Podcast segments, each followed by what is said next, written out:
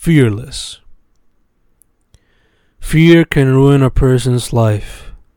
I can easily see someone live their life in misery until they die, especially when they are bullied. And I can see why they would go crazy if they receive aid against that fear and suddenly realize they can face their challenges. I can see how they would want to do dumb shit and abuse their power. I can see how all of this can happen, but it cannot be justified. The disease. Sometimes there is really no cure for a disease. As you watch and feel things unfold, you realize that you just have to let your body be, letting your gut do its work. Sure, it will be a long and difficult battle. You might suffer dearly. The pain might be some of the worst you will ever face. However, the payoff might just be the best thing that'll ever happen to you. Only time will tell. In the face of chaos, sometimes the simplest yet most difficult solutions stand right in front of you.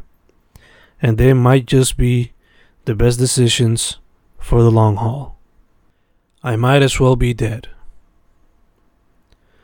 All things that live die. This is why you must find joy in living while time is yours and not fear the end. To deny this is to deny life. To fear this is to fear life. I kill giants. I look at our current situation where everybody lives in fear due to global warming, wars, viruses, and politics, and I try to stay aware, but never do I let it scare me. I stay informed and do my part of the equation, but if something happens, then I let it happen.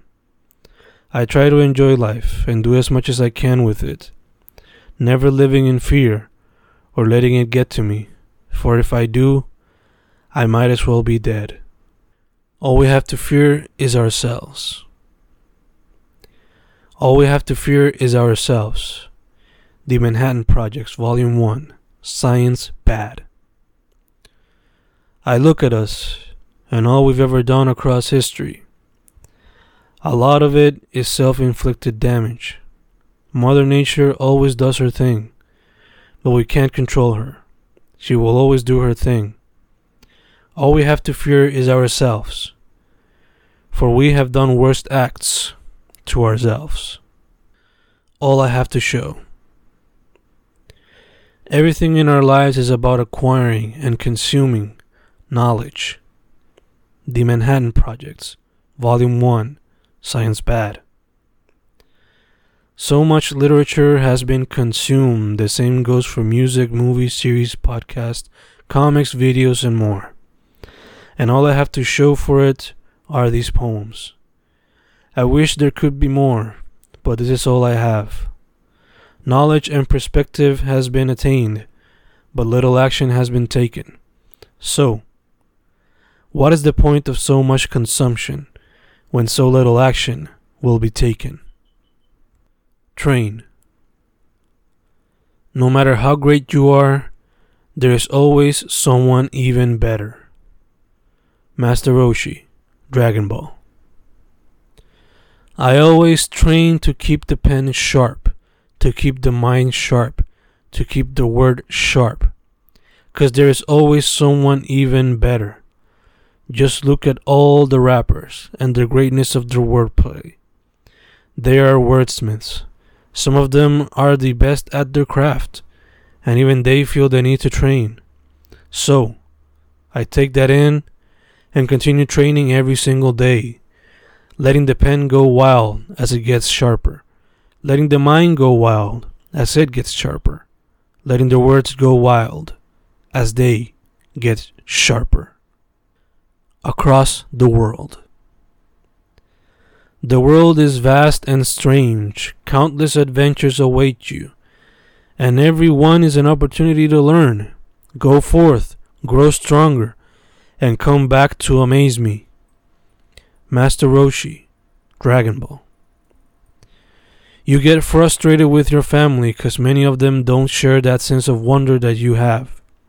So, I sit down and tell you that you have an adventurer in me, and you hug me and kiss me, and I grab my pen and notebook, and we make lists of the places we've explored, and the ones we want to go to, and they are long, and we smile, hug, and kiss, because we will travel far and long across the world. Laugh and live. I'm just pointing out that life would be more fun if you learned to laugh and live. Master Roshi, Dragon Ball. You decide to focus only on the bad things, like the news do every single day. So, I tell you about the good things and some of the good you can do to shift the darkness into light, so you can have some fun and stop looking at the dread, cause life would be better if you learn to laugh and live. Struggling to survive. Man is so enamored of the future that he will sacrifice all his resources, sacrifice everything he needs to machines of convenience to get there. Alexandre LeRoi, Batman Master of the Future. And here we are, and we don't know what to do when it comes to surviving because we've been too comfortable. I hate to be the one to say it because I've never done it, but we should have taken survivalism a little more serious. With that practice, we would have learned a bit about living with nature, just like in times of old. Perhaps we would have had a better chance, but here we are, struggling to survive. The healing process. Some things that break can't be fixed, Clark. They've got to heal. And sometimes fighting for something only destroys it more. And no matter how hard you try, you're left standing in nothing but rubble and ruin. Pa Kent, The Adventures of Superman, number 535. If there's something I've learned across our 11 to 12 year relationship, is that I should give you space. Whenever you get angry, or are quiet and don't want to talk. Sure, I often fail to do so and continue to question what's wrong. But eventually I let go and let you heal. Eventually you'll come back and talk, and I'll just listen, with little to no interruption.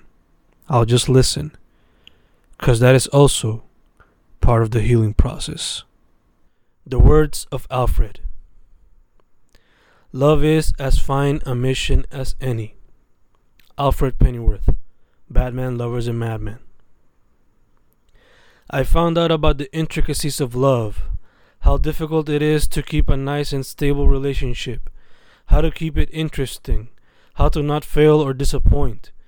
And I still have much to learn, because there can never be too much to learn, especially at such an early age. I remember the words of Alfred, and I agree with him especially when you love someone as much as I love my future wife. And nobody will tell you otherwise. There's no such thing as worthless beings. Even earthworms contribute to fertile soil and become life energy for other animals.